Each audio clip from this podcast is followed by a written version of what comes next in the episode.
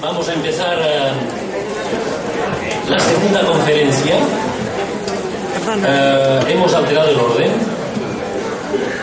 Espero que eso no sea demasiado conflictivo, alterar el orden hoy en día. Hemos alterado el orden de, de las conferencias. Un segundo. Y eh, vamos a, a seguir con un tema que es un tema siempre muy tomado por Eric Lora en diversas ocasiones y en el que siempre estamos muy atentos a sus desarrollos, el final del DSM y el futuro de la clínica. Es un tema especialmente importante en la actualidad porque si lo que constatamos eh, generalmente es que se van diluyendo las decisiones clínicas, Eric Loran ya se refería a esto en su conferencia anterior, hay una crisis de, la, de las descripciones clínicas, lo que también vemos es que cada vez más hay una pérdida de brújula en la clínica actual. Esta pérdida de las descripciones clínicas lleva también a una pérdida de la brújula de orientación clínica, incluso diríamos casi que deja de haber mapa, porque se ha confundido el mapa con el terreno, por decirlo así, se ha confundido el mapa con el cuerpo de la neurociencia y hemos pasado de una clínica de las descripciones clínicas a una clínica de los marcadores biológicos que nos dirían ya directamente el trastorno en cuestión sin pasar ya por la palabra del sujeto. En este contexto, en efecto, es muy urgente replantear el estatus de la clínica actual y, en efecto, Eric Loran ha sido alguien que ha trabajado muchísimo el tema de, del declive del DSM y nos da este título, uh, el final del DSM y el futuro de la clínica, para introducir su conversación.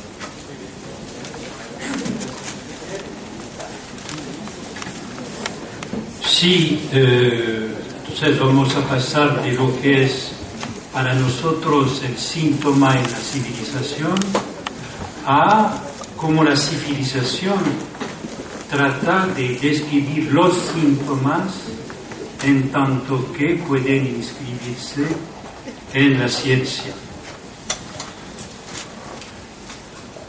Eh, digamos, lo que me parece difícil es decidir a partir de qué punto voy a entrar en la historia de la crisis epistémica de las clasificaciones. Para uh, iniciar digamos, nuestro debate, voy a tomar un punto de partida cómodo que es, eh, pero que es arbitrario, que es la publicación del DCM5. Eh, en mayo de 2013, tomarlo como índice de esta crisis. Porque esta publicación del DSM5 fue, eh, el punto de auge de un proceso de 20 años, de 15 millones de dólares investidos en eh, pagamento de todas estas miles de horas de reuniones de los más grandes especialistas en el mundo, que durante todo este tiempo discutieron con una eh, virulencia de las cuales las universidades eh, europeas eh, ahora no tienen más idea el procedimiento y todo este proceso de fabricación vinculado a las universidades americanas eh, son el, productos de un lugar en el cual hay siempre conflictos de intereses a todos los niveles entre los expertos y la Big Pharma y los eh, grandes laboratorios de psicofármacos Perú es un país del mundo en el cual la intensidad de las apuestas, de los debates, no son mediatizadas por las burocracias sanitarias. Hay un choque de universidades que, eh, en los cuales los expertos tienen divergencias muy fuertes y lo manifiestan. Y cada una, de estas universidades teniendo un poder tal que eh, implica un choque al mismo tiempo de teorías y de personas que hacen el interés del debate en los Estados Unidos. Y estos debates fueron muy intensos al interno entre expertos que participaban en la task force que incluía miles de psiquiatras expertos y al exterior. Por ejemplo, uno que se hizo el más, el héroe denunciando el DSM-5 fue el director del DSM-4. El tipo, considerando que hasta el DSM-4 todo iba bien y que ahora con sus ineptes colegas del DSM-5 todo iba mal. Entonces, era esta posición extraña de ver denuncias del tipo que fue responsable de DSM-4 y del DSM-3 atacando al DSM-5 como algo que se había vuelto loco. No reconocían su, su niño preferido en este monstruo que crecía sin fin.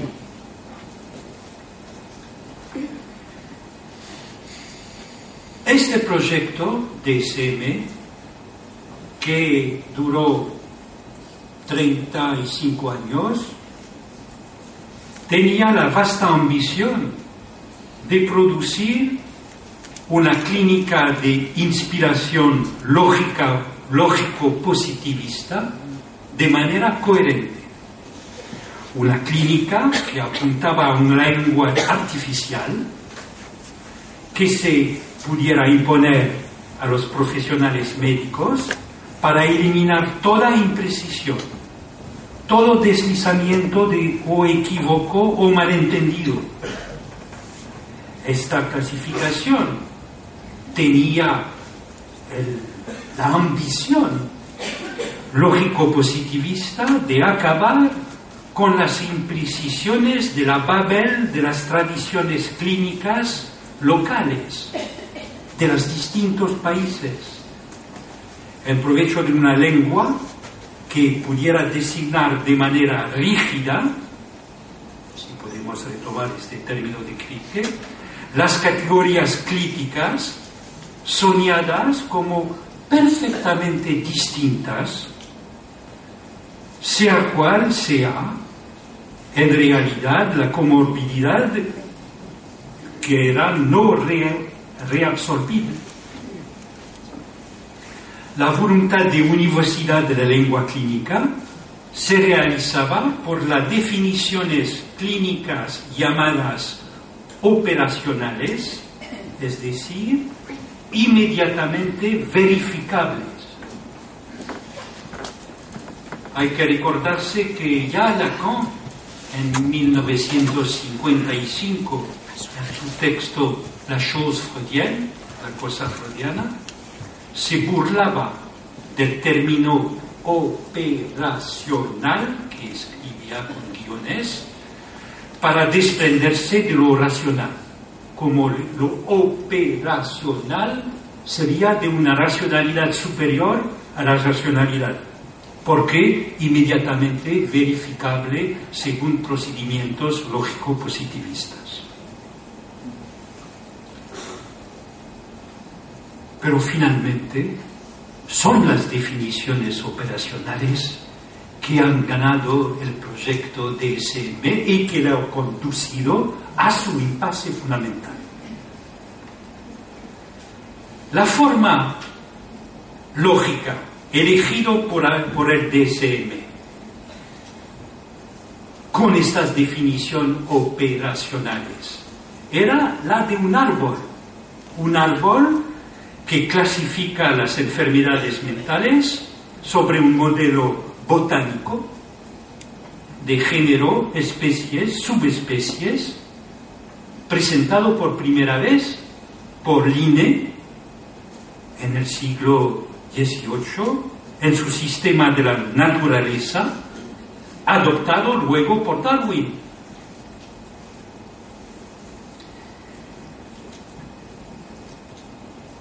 Es la razón por la cual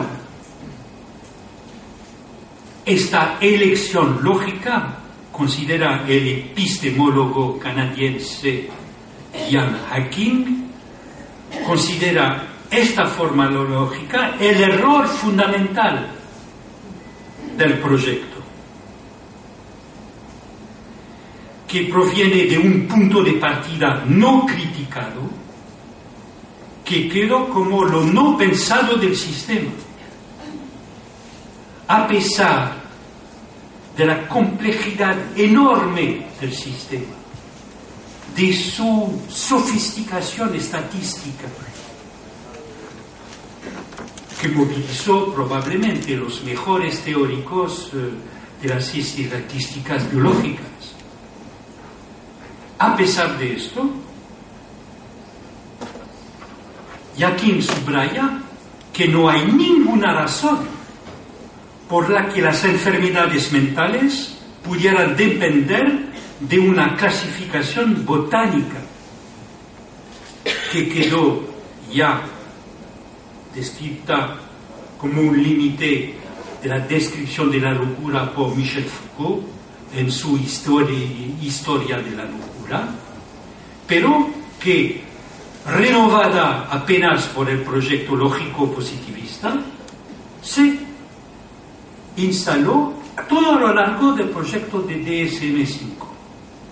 Y mismo, por ejemplo, en la crítica que hacía Alain Frances, el director del DSM-4, a los del DSM-5, consideraba que el proyecto DSM, con su clasificación en árbol, quedaba perfectamente vigente y justificada.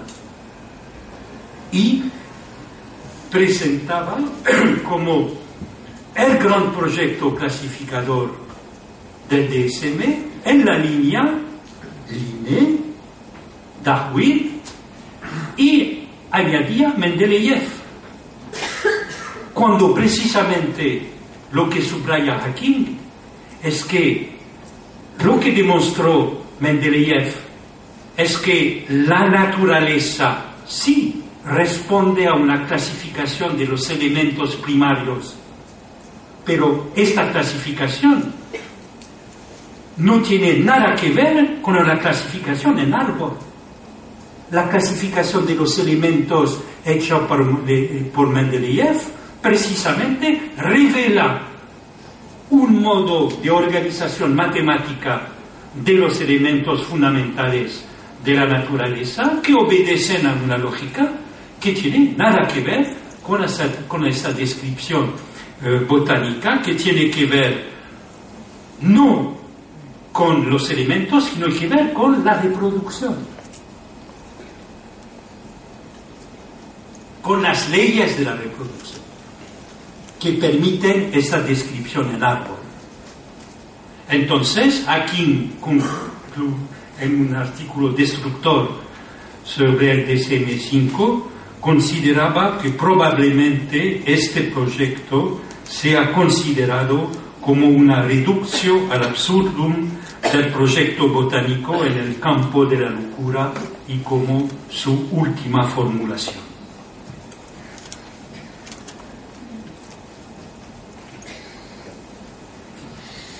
Entonces, se puede decir que en su última formulación, el proyecto lógico positivista de los años 80 del DSM-3 de Spitzer, o que era, que era más bien final de los 70, complicado por los refinamientos estadísticos de los psicólogos, obtuvo una supuesta fiabilidad interjueces. Pero lo que eso muestra es finalmente que la lengua positivista era perfecta, pero que finalmente no designaba nada. Uno de los eh, de la separación producida es el enorme aparato finalmente produjo una quiebra en el momento de su publicación entre los practicantes de la disciplina, los practicantes, los psiquiatras como practicantes de la disciplina clínica y los investigadores supuestamente en cargo de la ciencia. Y esto es que constató, o esta separación fue pronunciado por el director del National Institute of Mental Health americano 15 días antes de la publicación del DSM-5. En una comunicación rotunda en su blog, el blog del director del National Institute, hizo que la publicación que iba a hacerse finalmente no cambiaba mucho entre la versión DSM4 revisado y el DSM5, que finalmente decía su fuerza era la fiabilidad interjueces y la debilidad que daba la ausencia de validez científica. Es decir, que el tipo, con una declaración así, arruinaba los, eh, dije 15 años de preparación entre la forma del 4 revisado y del 5 y toda la casuística increíble que hay que leer de los miles de horas de discusión finas sobre qué incluir, qué no incluir para definir los síndromes y cómo y cuánto tiempo hay que tomar en cuenta, esto resume cada vez horas de discusión y el tipo considera que finalmente estos son, son discusiones bizantinas que finalmente no apuntan a nada.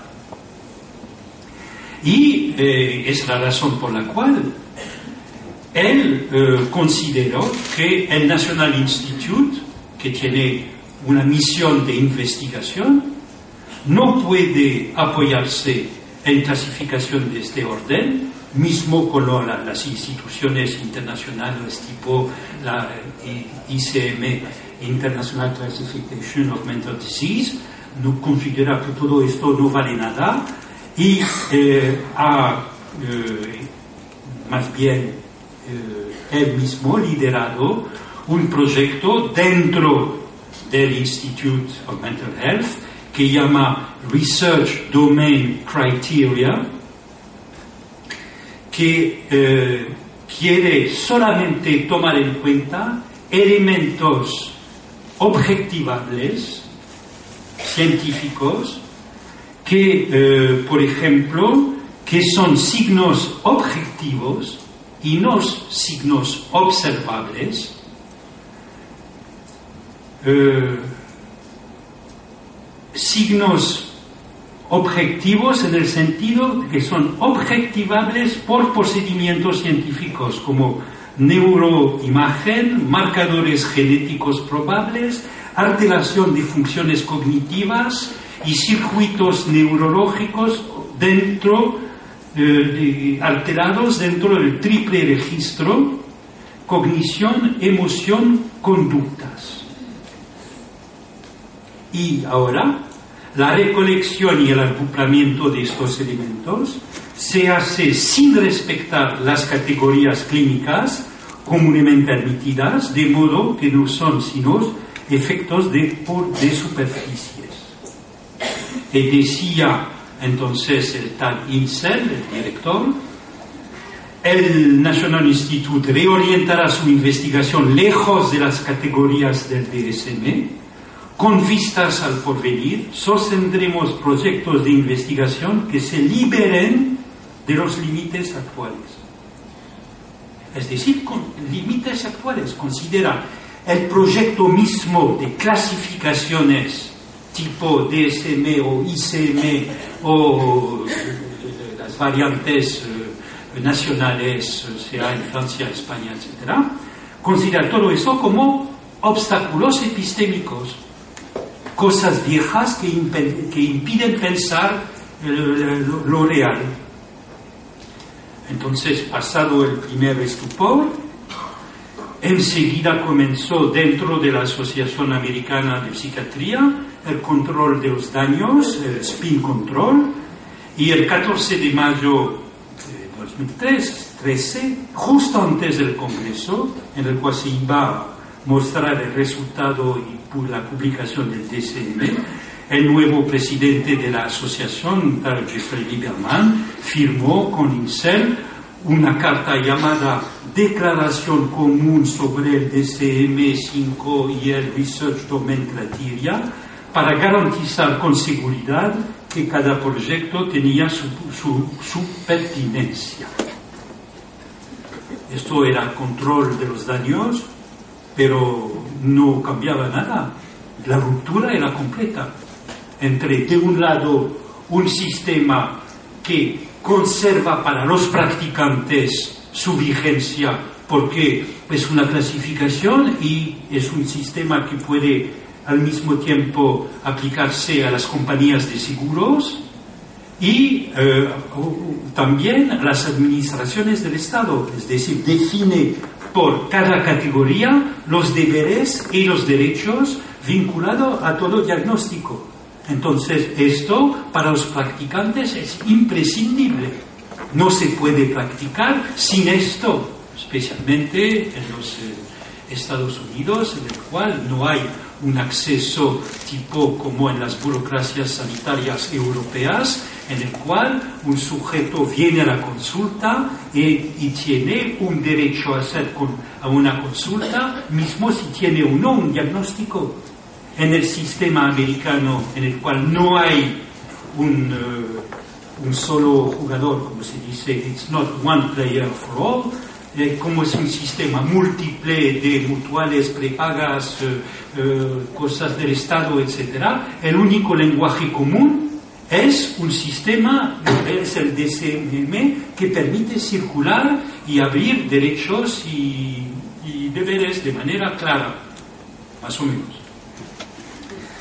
Entonces, eh, digamos, por un lado, los practicantes son llevados a esto, pero que es considerado por los investigadores con, sin ningún fundamento científico, es algo como una, una cosa para, eh, los, para el día a día, pero eh, nada que ver con una investigación de, ciencia seria. Eh, este tipo de quiebra es como, por ejemplo, en Francia, François Jacob, que fue premio Nobel eh, de biología, decía que para resolver, cuando era en el Instituto Pasteur, decía que para resolver la, la locura, consideraba que había que sacar todos los médicos de los hospitales y de las consultas en el cual pasan su tiempo a hablar con la gente y prescribir cinco medicamentos solos y decir, y él decía, esto puede muy bien ser hecho por un médico generalista y dame todos estos psiquiatras que son listos y yo le voy a poner a la investigación fundamental y en cinco años vamos a descubrir de verdad dónde está, cuál es la causa de la enfermedad mental. Es un poco el efecto François Jacob al nivel, eh, al nivel INSEE. Ahora, entonces, el National Institute quiere vincular su proyecto a las investigaciones sobre el funcionamiento y la modelización del cerebro de la Brain Initiative de la administración Obama.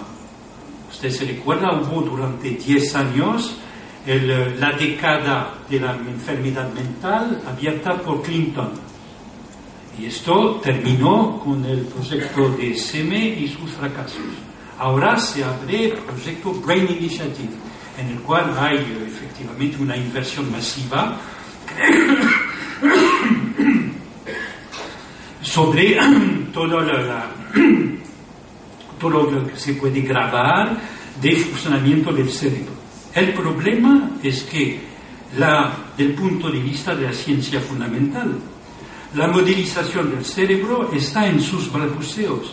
Y como lo dijo un comentador del Scientific American, la situación que tenemos es un poco parecida a la de la genética antes del descubrimiento de la doble hélice. Hay mucho material, pero este material no se ordena según principios. Entonces, más bien, hay un exceso de material. Se podría decir que no solamente eh, hay, no hay más la mapa tipo eh, clasificación en árbol, lo que tenemos son multiplicaciones de mapas, según las hipótesis, entonces, que rigen, digamos, eh, regiones limitadas de funcionamiento tipo neurocerebral. Entonces, al campo le falta un principio organizador, así que está lejos de poder unir los diversos índices biológicos con los niveles clínicos observables denunciar la ausencia de pertinencia científica del proyecto de SM no modifica el hecho que no haya nada para reemplazarlo.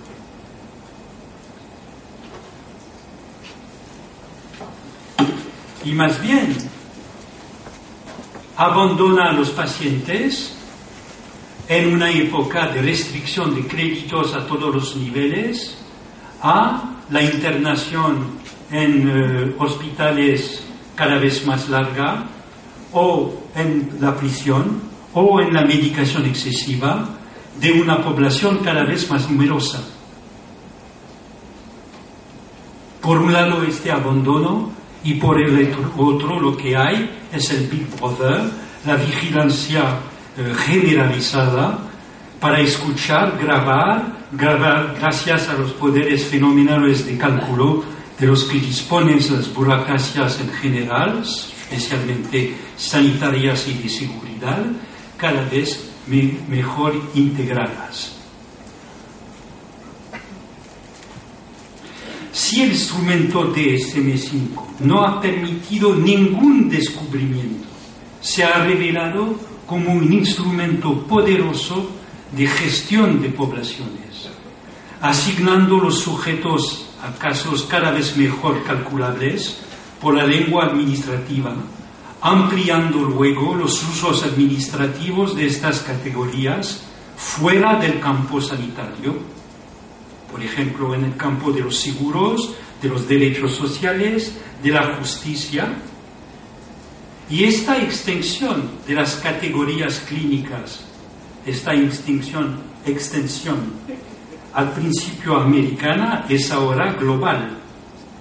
Y este instrumento de gestión encuentra sus límites o bien su fracaso en la creación de burbujas inflacionistas donde los sujetos se encuentran ordenados o en las cuales quieren ser ordenados.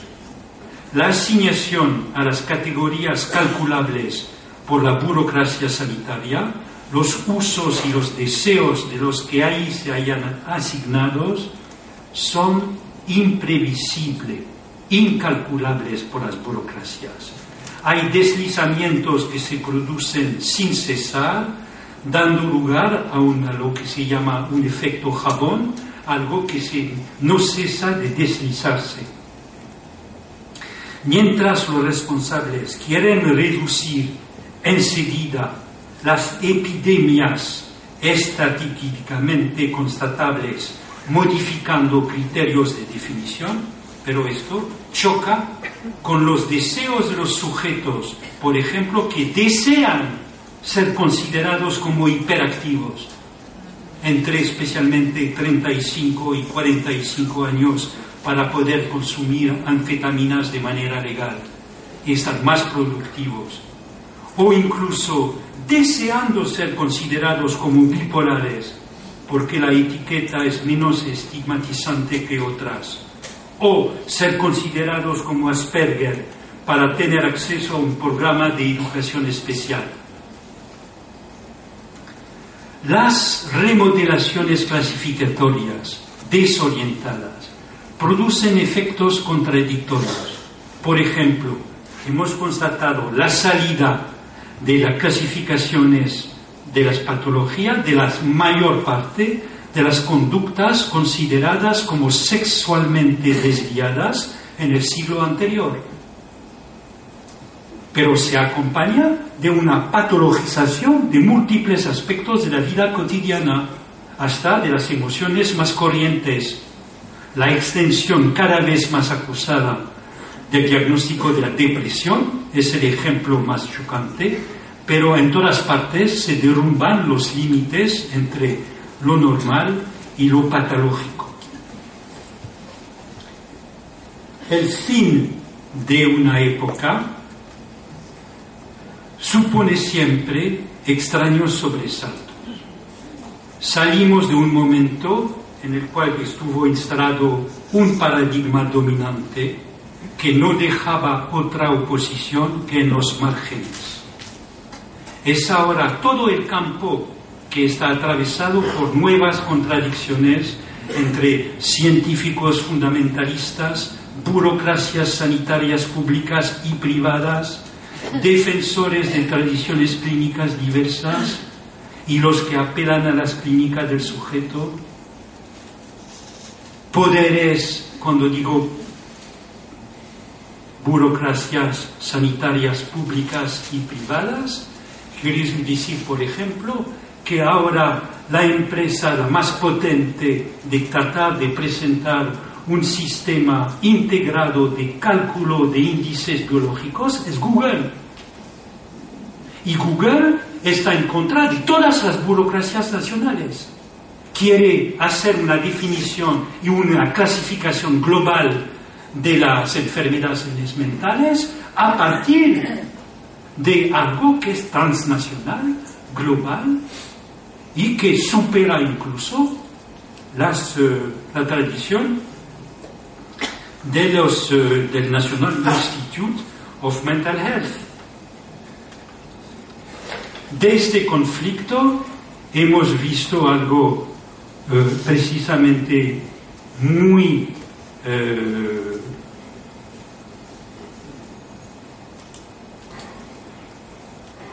paradigmático es que el director del National Institute, Thomas Insel, después de haber constatado el fracaso del programa DC, después de haber dejado el proyecto de clasificación Research Domain Criteria en un estado que es un estado nascendi, o más bien un estado de multiplicidad de referencia, que no permiten tomar decisiones al nivel de, de las burocracias. Entonces, dejó la dirección del National Institute of Mental Health y pasó a Google. Y ahora es el director del Departamento de Salud eh, dentro de Google que ahora se llama Alphabet, eh, dentro de, y ha, retomado su proyecto de hacer algo de un cálculo a partir de índices estrictamente objetivables con el poder de la potencia de cálculo de Google. Se puede decir que la gran aplicación, la gran appli o app del DCM no funcionó entonces va a tratar de hacer múltiples pequeñas apps que van a entrar en nuestros eh, iPhones para calcular nuestro estado de salud mental. Y vinculado, por supuesto, hay un tratamiento en el tiempo real, en hospitales, referencias psiquiátricas, compañías de seguros, todo integrado en en el nuevo proyecto.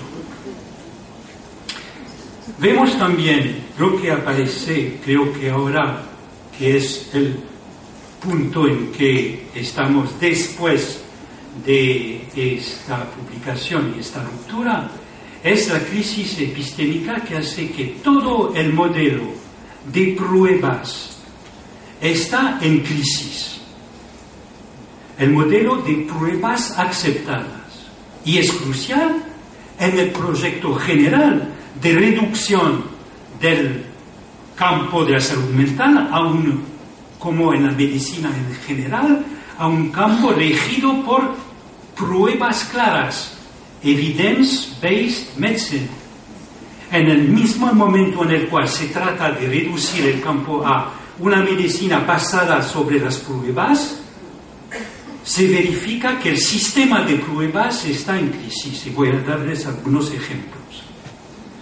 Por ejemplo, eh, mientras no por el momento no tenemos eh, ideas claras sobre el funcionamiento de la Brain Initiative americana, pero en el equivalente europeo, el Human Brain Project,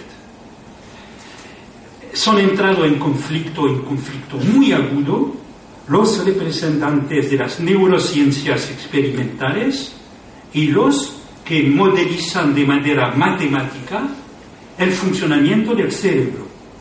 El conflicto se ha vuelto tan agudo que hubo una parálisis total y fue necesario entre los dos hacer una llamada a un representante, un mediador, eminente representante de las neurociencias, por supuesto, alemanas, que eh, arbitró entre eh, Henry Markram, que era el, el liderazgo de las, los modelizadores matemáticos, y Stanislas Dehaene, el francés, que era representante de las neurociencias experimentales.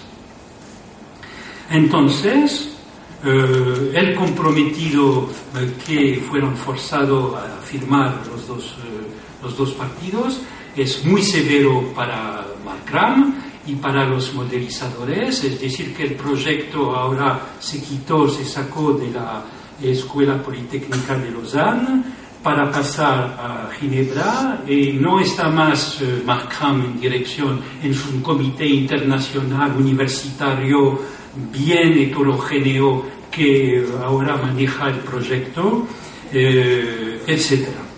Pero por lo tanto, Macron no renuncia y en el mismo, la misma semana en la cual se anuncia el hecho de que se le quitan el proyecto para pasarlo a las neurociencias experimentales, la misma semana, en octubre de 2015, él hizo saber en una conferencia de prensa convocada que había conseguido la construcción de una sección de cerebro de rata completamente modelizado en un ordenador es una modelización de 30.000 células cerebrales. El problema es que 30.000 células es nada si se confronta a las 85 billones de neuronas humanos. Entonces, el, el, cambio de escala entre 30.000 y 85 millardos, millardos no es millones, billones, billones. Entonces, el debate continúa y es, por seguro de que vamos a precisamente asistir a la lucha continua de un bando y de otro que cada vez uno va a ser parte de sus, eh, de sus logros eh, contra el otro, etc.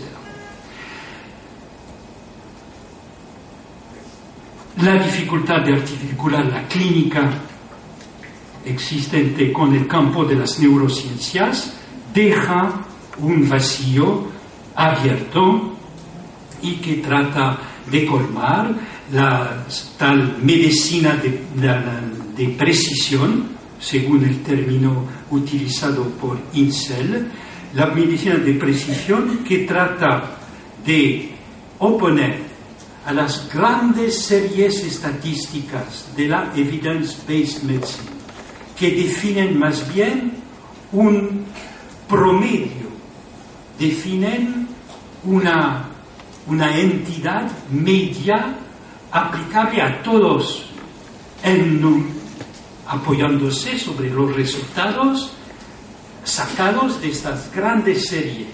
La medicina de precisión quiere, al contrario, hacer funcionar toda la potencia de cálculo sobre un individuo.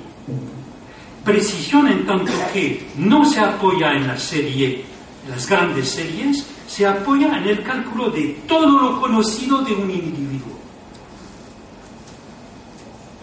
Y esto es más eh, el camino de, Google y de toda su, eh, su universo entre la, la, empresa llamada Calico, que tiene como objetivo hacer retroceder la muerte, nada menos, o los de la, de Universidad de la Singularidad y que tiene proyectos uh, un poco delirantes sobre las múltiples maneras de aumentar la humanidad. Y estos proyectos son tan extraños que finalmente han terminado por inquietar los accionarios de Google y que han pedido que se calman un poco y se que focalizan más en proyectos viables y no en, en toda esta zona un poco extraña. Alors, de la misma manera que hay estos conflictos a nivel de la Brain Initiative que no permiten tanto apoyarse con seguridad sobre esta modelización, vemos que eh, también en la, en la psicología eh, y eh, en el campo de la psicología en general, se ha publicado en eh, el año pasado toda una serie de estudios que muestran que los sistemas de las evidence, de las pruebas, están en crisis. No se puede, como se dice, replicar los estudios psicológicos.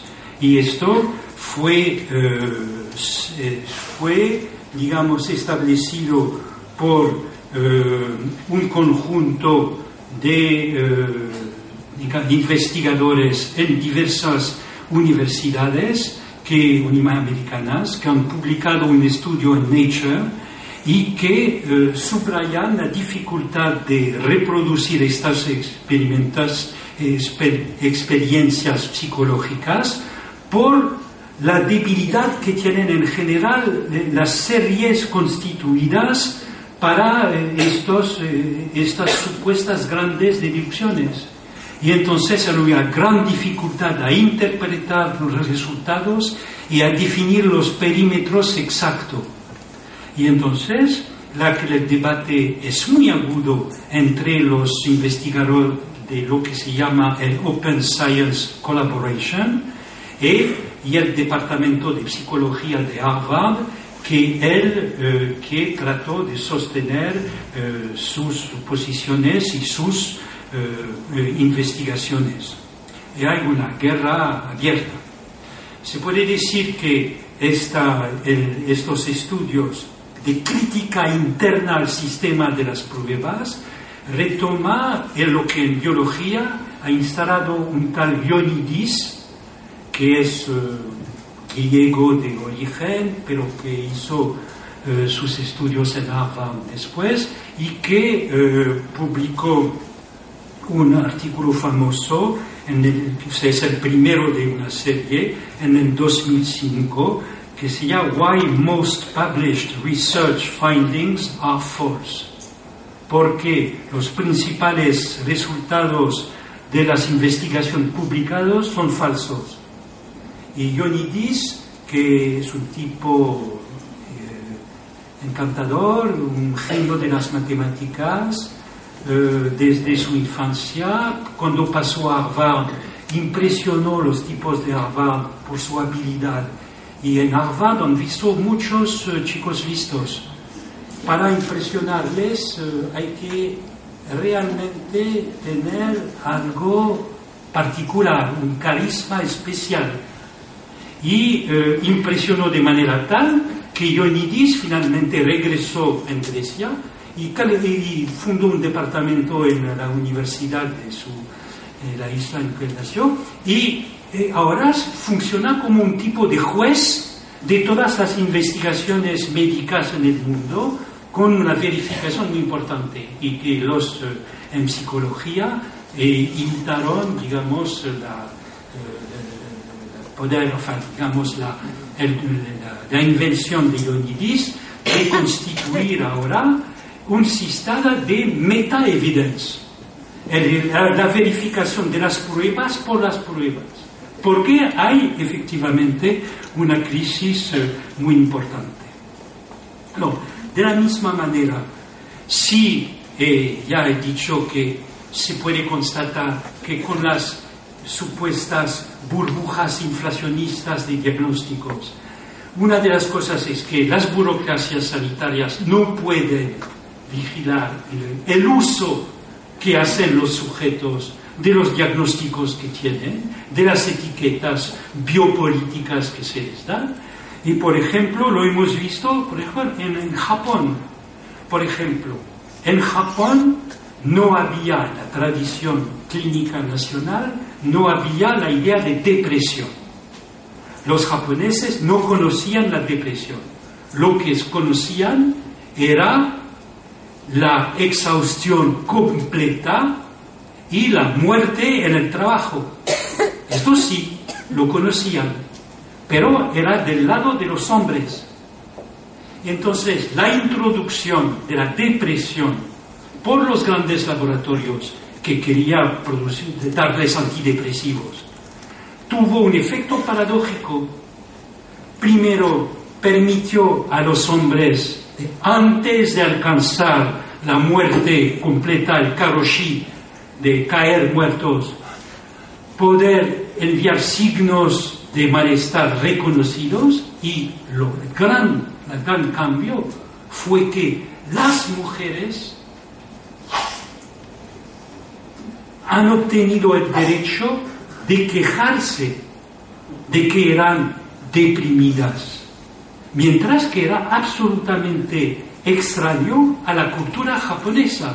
Incluso eh, el, caso famoso de la, de la princesa eh, de, la familia del emperador, que sufre de una depresión masiva desde años, y era imposible reconocer que era deprimida. Y la introducción, al mismo tiempo, se puede describir esto como una victoria de, los grandes fármacos, de, de, la industria que va a poder tener el mercado japonés y darles tantos antidepresivos que aquí, pero al mismo tiempo vemos los efectos incalculables de empowerment del lado de las mujeres y también modo de, de los salarymen de los eh, tipos que pueden eh, manifestarse fuera de lo que eran las límites reconocidas en la cultura. Lo que se puede decir es que em, esta crisis de los sistemas de prueba en psiquiatría muestran que hay un real que se manifiesta dentro del campo de la salud mental y que pone en duda la vigencia de la evidence-based medicine a un nivel, digamos, como nivel de referencia. Más bien, lo que demuestra es que es la crisis de la evidence-based que es interesante. Es más bien la multiplicación del sistema de las pruebas que hace ver que hay un real que insiste. Pero por el psicoanálisis, este real no es solo las crisis de las descripciones simbólicas de este real.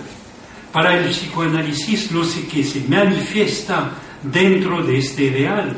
Es el fuera de las normas del sujeto, la supresión fundamental de las categorías, el carácter básicamente fuera normas del sujeto. El decir de Lacan, todo el mundo es loco. En este sentido, tiene un eco en el proyecto de Alain Frances, que he criticado, pero reconozco también cuando en sus críticas dice algo que va en la buena dirección, cuando dice que él frente a esta clasificación quiere restablecer una normalidad, quiere saving normal. Pero lo que él llama la normalidad es que todo el mundo es un poco enfermo, descentrado, eh, excéntrico, desfasado. Y esto es lo que llamamos la existencia del sujeto. Es esto que hay que hacer valer y demostrar. Esto es esto que se manifiesta en la crisis de los sistemas de la prueba. Es la manera por cada sujeto de alojar la falla fundamental de su mentalidad en el sentido de la que decía, la enfermedad mental no es algo entitario,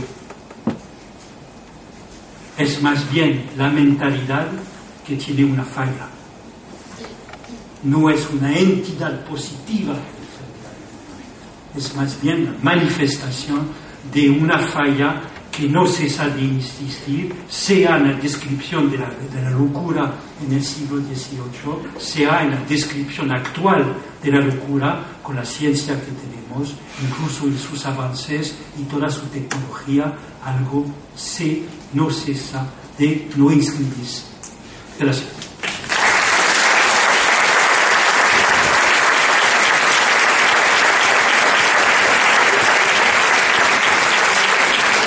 Muchas gracias, Eric Lorán.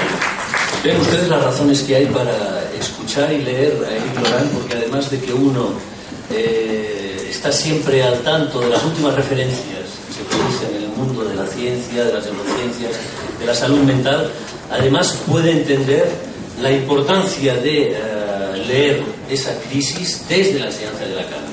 No nos es ajeno, sino que es algo que debemos saber leer y poner a nuestro cargo también. Uh, ese real, ese real que insiste, al que se refería ahora el Lorán, eh, se ve también en la crisis actual de los sistemas de clasificación, de los sistemas cientificistas de abordar lo real de, de lo mental, si eso designa algo actualmente.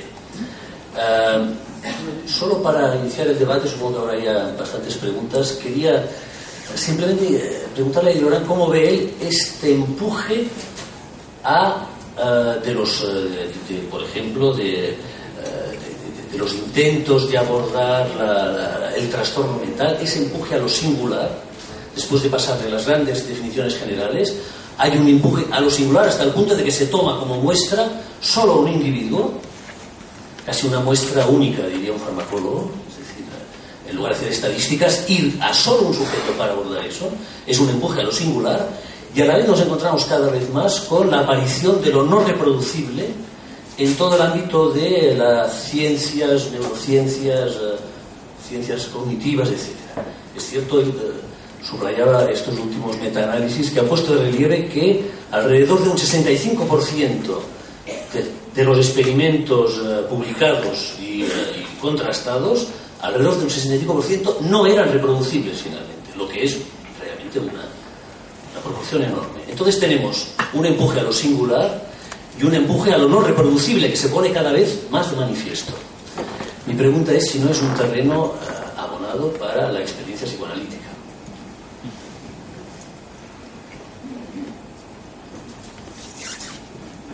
Vamos, de tres en tres también. Bueno, una, Gustavo. Sí. Eh, mi pregunta es la siguiente. El impas o la crisis a la que se ha llegado con el DSM no muestra al mismo tiempo digamos, un fracaso mucho mayor, que es el siguiente. El proyecto del digamos, a pesar de todas sus críticas, todavía formaba parte de una concepción de la medicina que eh, prácticamente ha llegado a su ocaso definitivo.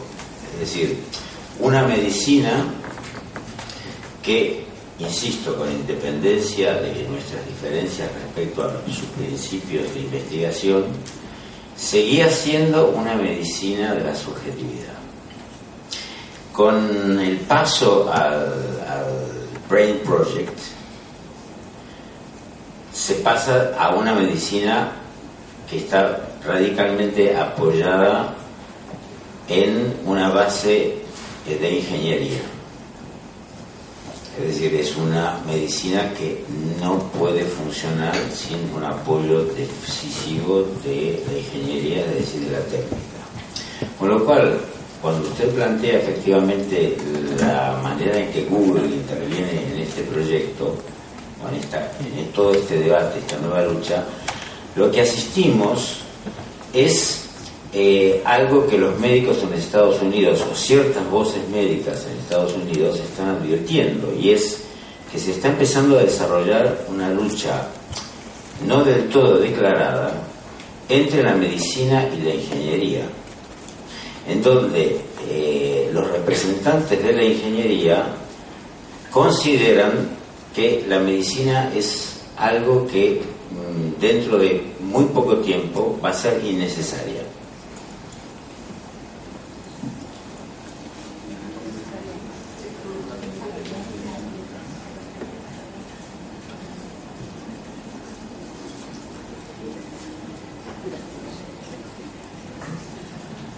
Sí, agradecerle a Rick Loran que haya situado la cuestión de la salud mental donde conviene, es decir, en el campo de lo político, para subrayar justamente que llevarlo al campo de la ciencia no se hace sin trampas. Realmente eh, hay que situar que estos debates son eh, muy silenciados en el ámbito, por lo menos aquí. Entonces, eh, a mí me evocaba en gran parte uno de los puntos que Guy subrayó en Río, que tiene que ver con lo que él llamó eh, cierta época de no lugar. Este punto, digamos, en el cual eh, la responsabilidad es lo que es más, eh, lo que produce mayor horror.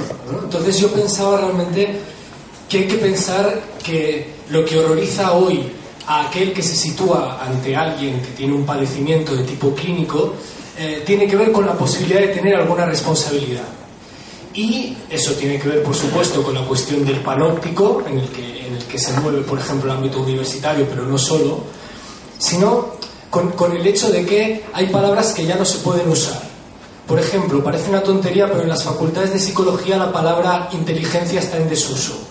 Eh, porque no se puede medir bien, porque el WIS, que es una cosa vieja, hay que utilizar pruebas más cortas para medir cosas más mínimas, más, más únicas, digamos, ¿no? Y entonces el, punto interesante es que también la palabra psicosis está estrictamente, eh, prácticamente prohibida, genera, yo lo he comprobado con colegas que no tienen nada que ver con el mundo del psicoanálisis, pronunciar esa palabra genera ya de por sí cierta, cierta inquietud. Y junto con eso está la promoción del continuum. Y este continuum me parece que tenemos que poder tratar de leerlo como algo que es relativamente nuevo. Una cosa es el paso de los años 80 que es la introducción en el DSM-3 de eh, las estadísticas como lo que permite dirimir qué es un trastorno, qué no, con el punto este mínimo de lo que es significativo para una prueba estadística, hoy en día tenemos otro tipo de continuum, que es el, eh, lo ha evocado Eric Loran, que es los big data. Es este cálculo incesante, infinito, que realmente eh, se ve también en los estudios de, genética. Hoy en día ya no se busca el gen, sino cierta combinación, ¿no? y en ese punto infinito tocamos esta cuestión de que sería posible captar lo único sin ninguna clase de acto. Y en ese sentido me parece pertinente lo que dice Miquel. Es decir, realmente creo que es un buen momento para el psicoanálisis. Porque realmente, en fin,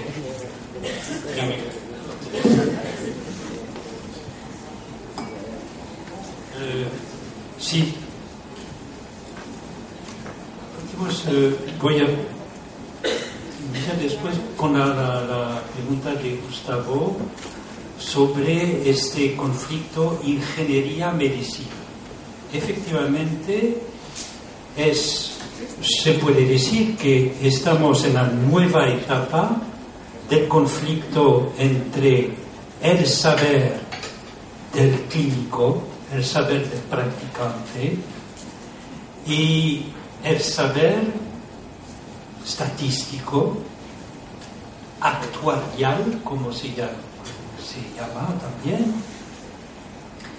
este saber que, eh, digamos, eh, es un tal, en el 57, el tal Mel, M-E-H-L, que era un psicoanalista y que al mismo tiempo fue presidente de la Asociación Americana de Psicología y que introdujo precisamente el, la, las estadísticas en los Estados Unidos, las estadísticas biológicas dentro del campo de la salud mental. Y mostraba que las son las series estadísticas que pueden prever más el desarrollo de la enfermedad que el juicio clínico. Y también él, apoyado también en un tal Kahneman, Daniel Kahneman, que tuvo un premio Nobel sobre de medicina, no, no, Kahneman lo tuvo en economía, que fundó la economía comportamentalista, que era también reducir su idea. Kahneman fue un psicólogo que, eh, israelí que eh, su primera hazaña fue demostrar que el, el, ejército israelí tenía un programa de selección de los oficiales, para, de los candidatos a formar oficiales. Y esto eran por juicio de los otros oficiales que designaban candidatos. Y él construyó un proyecto perfectamente artificial, de, psicológico, eh, a, a ceguera, y demostró que su sistema funcionaba cada vez mejor que el juicio de los practicantes oficiales. Esto fue su, esto que le permitió ser becado en el Departamento de Psicología en Nueva York. En Nueva York encuentra a Rapoport. En Rapoport y trabaja entonces en el grupo de Rapoport sobre, eh, Rapoport trabajaba sobre el texto de Freud, el proyecto de psicología para científicos y quería hacer de esto un modelo psicoanalítico, neurológico, etc. Y Kahneman pasó por allí. Y después adoptó, entonces Kahneman finalmente, después de 20 años de trabajo, es el que fue famoso diciendo que finalmente tenemos en hay dos procedimientos, dos niveles de funcionamiento. Tenemos los procedimientos de reacción inmediata, tipo Blink, como libro de divulgación lo hizo, y el sistema a largo de relación, que es el sistema de cálculo, de pruebas, etcétera, que eh, permite eh, realmente calcular. Entonces, todos los errores que hacemos en la vida es porque creemos demasiado en el blink, en los que nos da de inmediato, y no creemos suficientemente en el sistema de prueba, etcétera. Esto, Kahneman en la biología, Mel en la psicología em, y los ingenieros, es todo esto es tratar de realmente matar el deseo de los, de los clínicos, demostrarles que son inútiles, efectivamente. Obtienen un efecto depresivo sobre el deseo del practicante, que siempre, eh, esto es precisamente el conflicto entre los que dicen que la medicina tiene que transformarse, como la industria aeronáutica. Antes tenían los pilotos, ahora los pilotos son útiles muy poco tiempo.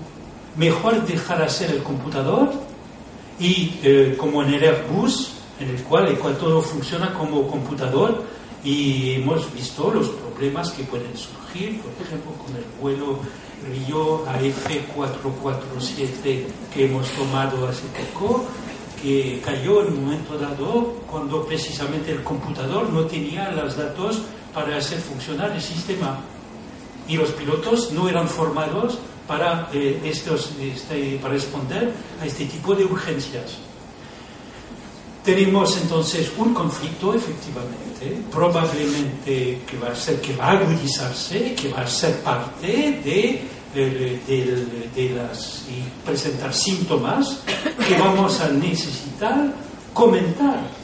Eh, efectivamente, los textos que, hago sobre esto es realmente tipo work in progress, comentario continuo eh, de los síntomas que se producen en estos campos en el cual la extensión científica produce fenómenos que nos interesan porque demuestran cada vez eh, de manera distinta la, eh, algo de un real que no cesa de inscribirse.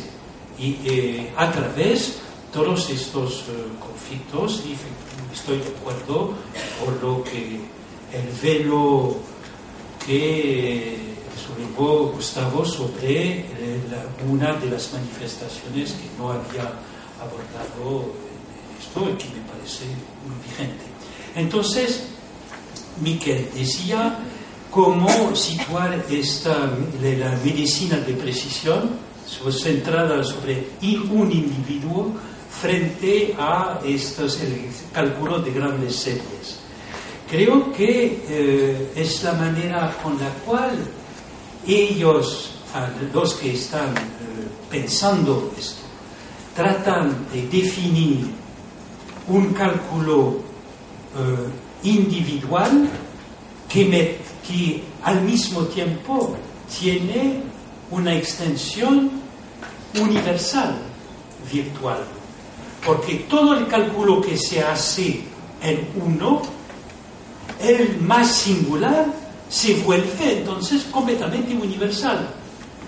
Hegel lo decía de esto, que lo más singular al mismo tiempo es el más universal, pero si algo se puede definir en uno y obtener un resultado, inmediatamente se vuelve global y eh, no dependen, digamos, de todo el proyecto Google de cálculo, abre un campo efectivamente que no es la lucha entre ingenieros y practicantes clínicos, es más bien la lucha entre las burocracias nacionales que tienen una base, unas bases de datos nacionales.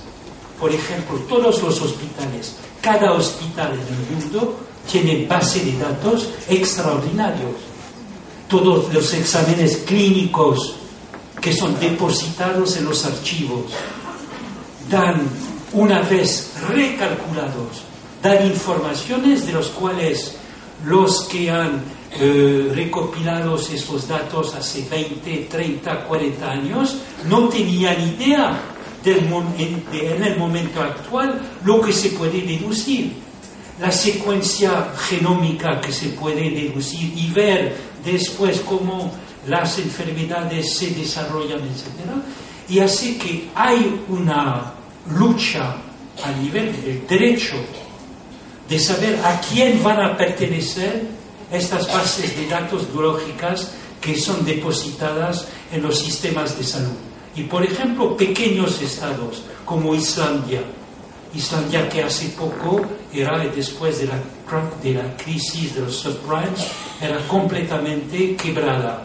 Entonces el Estado para eh, comprarse eh, algo, una margen de maniobra, vendió a la, una empresa californiana, me escapó el nombre, muy conocida, que compró la base de datos biológica de Islandia eh, en, en, todo el sistema de salud.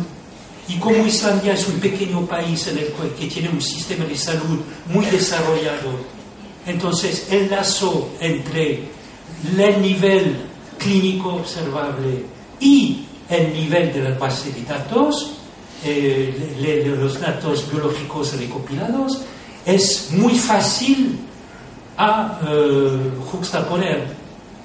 Y entonces tienen eh, esperanzas de esta empresa privada de poder calcular mucho más eficazmente que eh, el sistema islandés, cosas al nivel individual.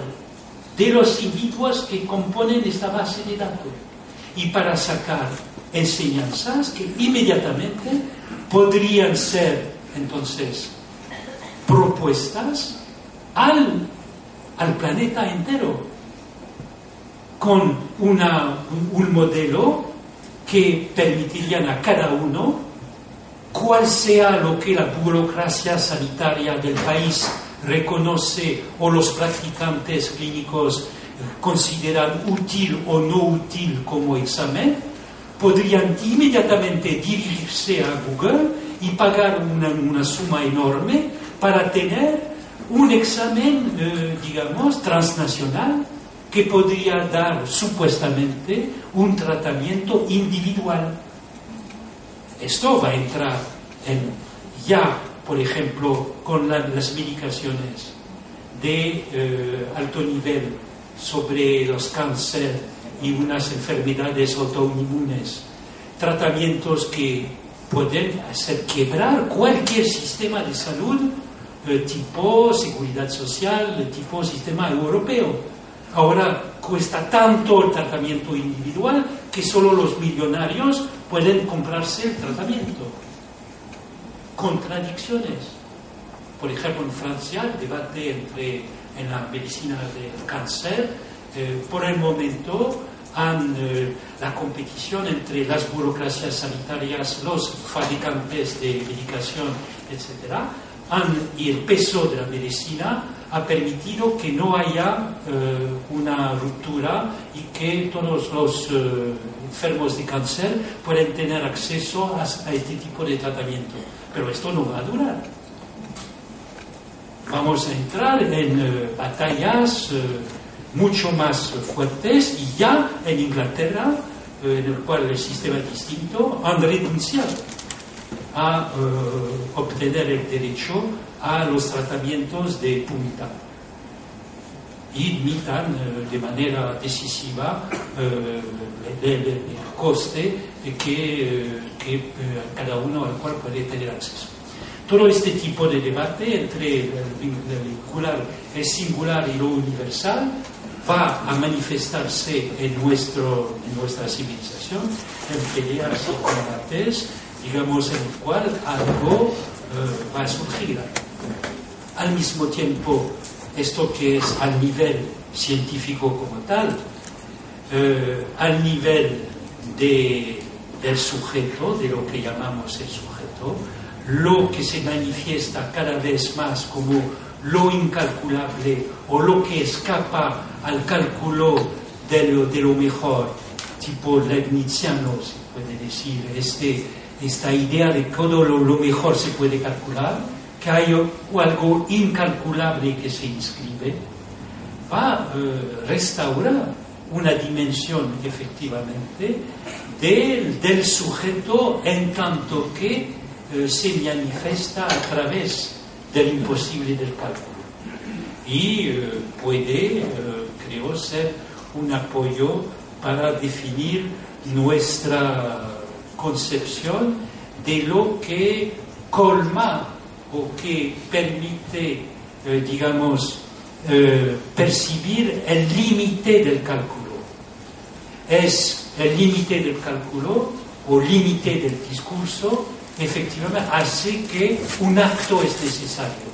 Y es efectivamente esto que el límite del cálculo y del conflicto entre ingenieros, practicantes, etc., y que lo más que se manifiesta un límite en el cálculo, lo más la necesidad de un acto, eh, como se dice, en un contexto de no saber absoluto, en un contexto de no saber, en un contexto en el cual no se puede saber todo, hay la dimensión de responsabilidad y de acto en este nivel.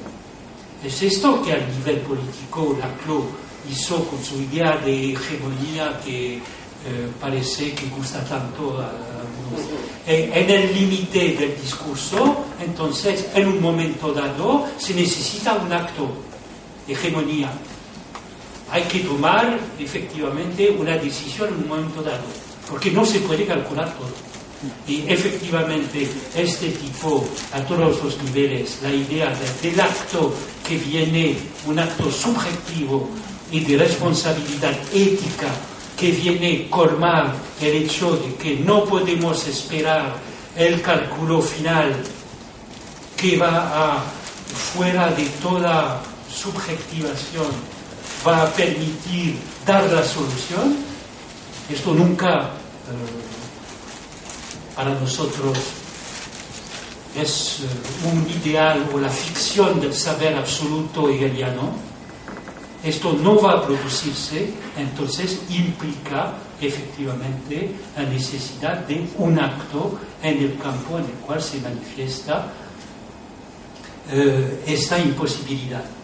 Pero la, la, paradoja es que al mismo tiempo que estamos en una época, la época del uno, como lo ha subrayado Jacana, en la misma época en la cual todo se calcula, aparece más la falla en el discurso y en el cálculo. Y que entonces sí se restaura la necesidad del acto. De la misma manera que vemos esto tomar una nueva vigencia dentro del campo de la política en todos los países europeos y América Latina, etc. De la misma manera que vemos esto, vemos esto también en el campo de la clínica. Y tenemos que animar, efectivamente, favorecer los debates acerca de esto para hacer percibir que lejos de reducir o de aplastar o de hacer desaparecer la idea del sujeto, más bien, efectivamente, una nueva vigencia del acto se impone en nuestras disciplinas. Bien, hay uh, tres preguntas más, una secuencia de tres preguntas que pediría que fueran breves, precisas. Paco Roca, Vicente Palomera y Ancha Valerio Freire. Paco Roca. Eh, quisiera agradecerle a Eric Lorán eh, el que me haya hecho descubrir este programa de, de, Google del que había oído algo, pero no, no con tanto detalle. Y ello me ha llevado a pensar hasta qué punto la evolución de la clínica que, que, que esto supone entraría como en la conferencia anterior se hablaba de la mujer como un síntoma eh, en la cultura, en una cultura en la que se ha pasado de la democracia, que valdría para esta entidad media aplicable a cada individuo, a la idea de un individuo ajeno a la democracia como ente singular desvinculado de todo que propone el discurso neocapitalista.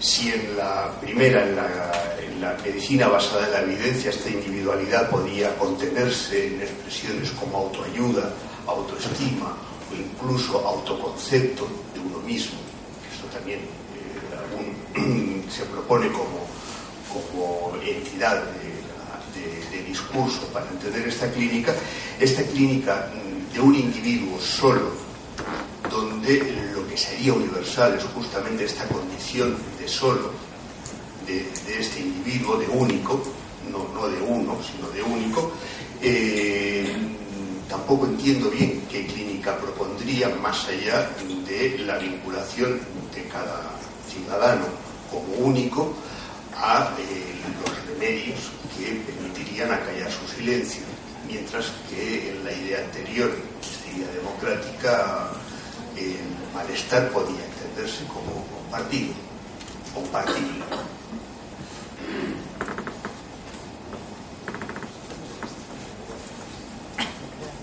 Vicente.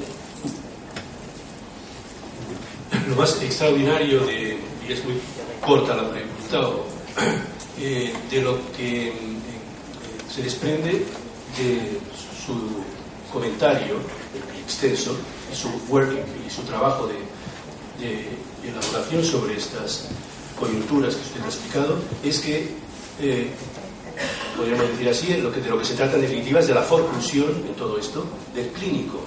Nosotros hablamos desde el discurso de, con Lacan, decimos eh, en la ciencia es un discurso que forcluye el sujeto. Pero lo que vemos aquí es la cara que puede tomar esto, que no es el sujeto como tal, sino el clínico, es decir, el clínico eminente o el clínico aquel al que cada lugar uno se dirigía porque tenía una trayectoria, una habilidad, eso que Lacan conoció y que comentaba alrededor de lo que había sido un libro de Foucault, que es el nacimiento de la clínica. Ahora ya no, lo que usted nos dice se podría resumir, no sé si está de acuerdo, que habría que escribir, o ya se está escribiendo, la muerte de la clínica. Es decir, la clínica está siendo eh, concluida. Eh, el llamado al acto es precisamente la evocación de la necesidad del retorno de algo que era el gesto y el acto del clínico. Hay una memoria, unas memorias que escribió Oliver Sacks antes de morir, que es muy interesante cómo él evoca la dimensión, junto a sus investigaciones neurológicas, etc., Oliver evoca la figura ¿no? del clínico muchas veces, que había en él, a pesar de toda su eh, historia complicada, como él siempre reivindicaba y mantuvo, a pesar de ser gran neurólogo ensayista, él siempre mantuvo una relación con eh, la clínica. Incluso él mantuvo un análisis larguísimo de muchos años, hablando el periodista sobre la, duración de un análisis, creo que son 30 o más años de tratamiento analítico con su, psicoanalista en Nueva York, que lo, mantenía en una posición, digamos, muy viva en su debate sobre su, la cosa que lo habitaba. Pero quiero decir, yo creo que podríamos decir ahora que el libro ya no es el nacimiento de la clínica de Foucault, sino habría que escribir el libro en la muerte de la clínica. No sé si estaría.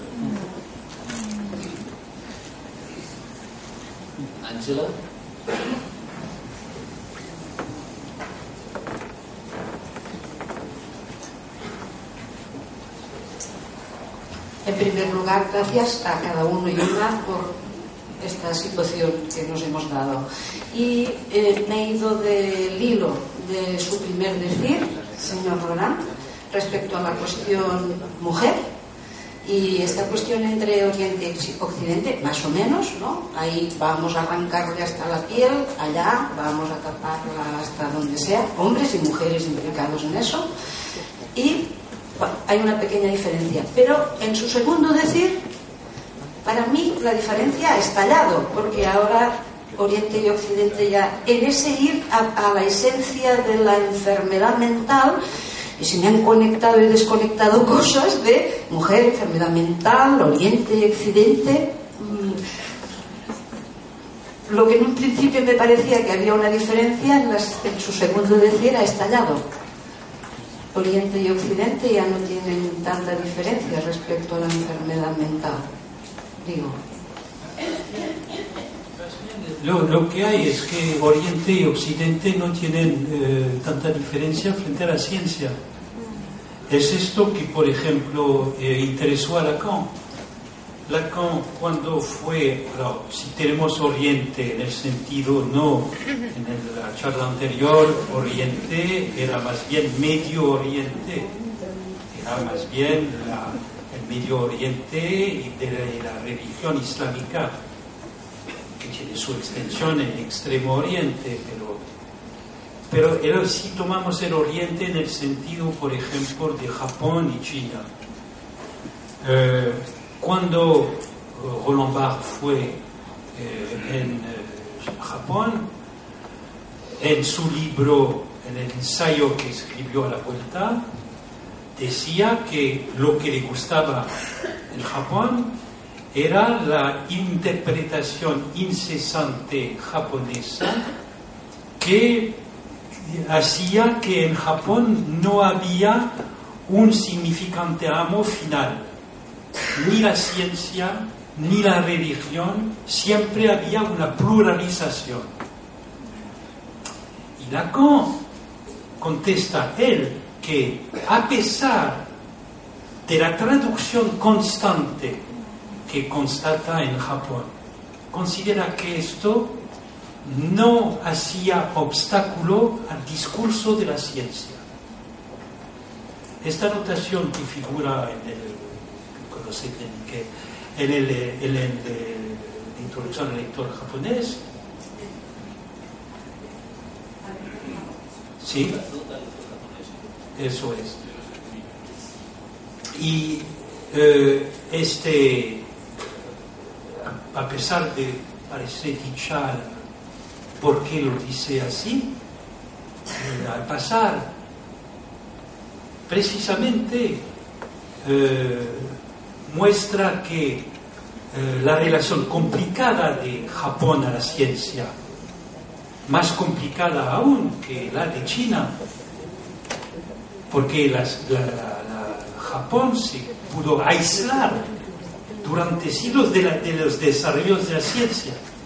Pero el, día en que se abrió, en la época Meiji, inmediatamente los científicos japoneses alcanzaron niveles eh, eh, comparables eh, al occidente.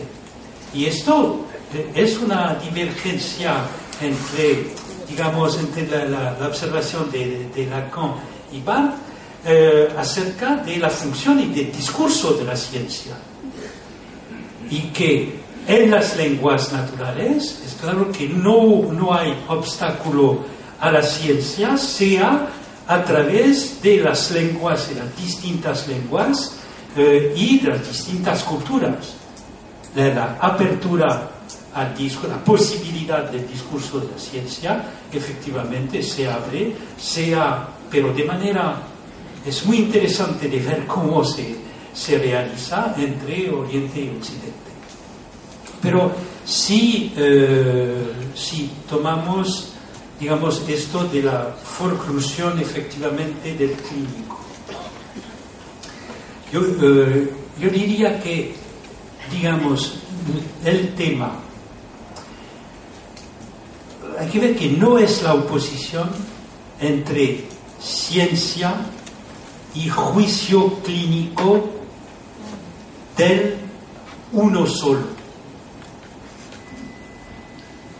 Lacan mismo se burla en los escritos de los clínicos que piensan tener un, órgano especial del eh, un sentido clínico magnífico, etc.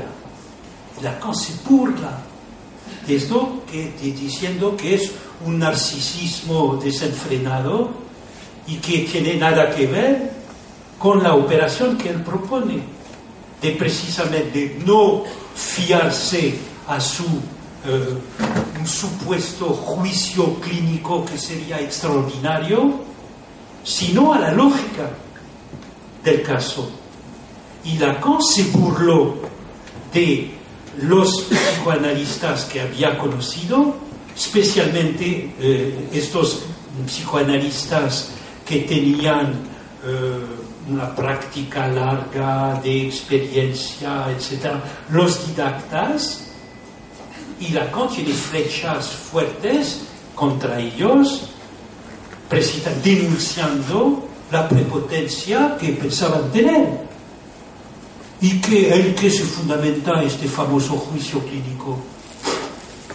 La escucha, el equivalente del juicio clínico en el campo de psicoanálisis, era la supuesta escucha extraordinaria que pensaban tener algunos didactas.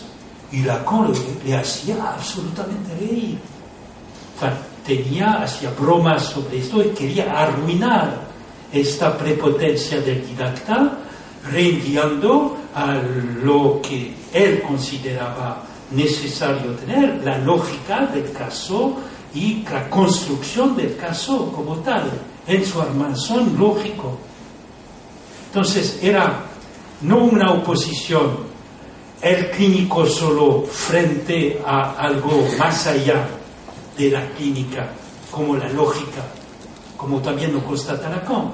No es, no es eh, pasando su tiempo a recibir pacientes y haciendo clínica todo el día que uno aprende el teorema de Gödel hay que pasar tiempo, hay que dejar los pacientes y aprender lo que es el teorema de Gödel. Y después uno tiene una clínica más informada y más precisamente vigente porque ha importado algunos instrumentos para producir la lógica adecuada del acto. No hay una oposición entre el acto y su fundamento lógico algo que sobrepasa la dimensión clínica.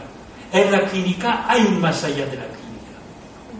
Entonces Lacan trató de producir el clínico lacaniano, que, que era un clínico informado sobre la lógica de su acto y no desanimado, más bien animado, darle el gusto del acto analítico informado. Pero esto era el desafío de Lacan incluso en el pasado. En la medida en que se revela a uno el fundamento lógico de lo que fue la experiencia de su cura, apoyarse en esto para animarle a este acto poder reproducirlo. La necesidad de una decisión, de un deseo decidido, pero apoyado en una lectura lógica de la experiencia. Lo que queremos es efectivamente practicantes clínicos que lejos de abandonarse a una posición depresiva, aceptar su forclusión, más bien un clínico que pueda al mismo tiempo apoyarse sobre lo que no cesa de inscribirse en los cálculos, pero que de la imposibilidad del cálculo absoluto deduce el deseo del acto.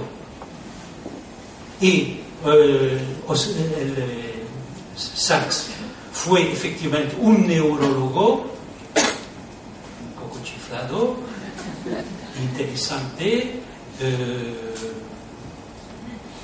entrañable, y con esto ver cómo él recuperó el deseo de su acto. Y probablemente necesitaba los 30 años de, psicoanálisis para mantener este deseo vivo en él sin eh, desbordarse demasiado. Y efectivamente, animar esto, de la misma manera que Lacan eh, animó un psicoanalista nuevo tipo que puede apoyarse en datos de, los cálculos, de eh, la lógica, etcétera, etcétera, y animarse en su acto. De la misma manera, podemos favorecer y tratar de, a partir de, esta, de este paradigma nuevo, tratar de animar dentro de nuestros colegas que eh, reflexionan sobre las paradojas epistémicas del sistema de, la ciencia, precisamente animarles a mantener vivo este deseo del acto. En una civilización que trata de, a un cierto nivel, de apagar, de siempre hacer todo para desanimar la dimensión del acto, ir en contra y favorecer los debates, pero no a favor de un clínico perdido en el orgullo de su supuesto juicio individual y el delirio que tiene aislado en esto. No, animarles en esta dimensión informada del acto.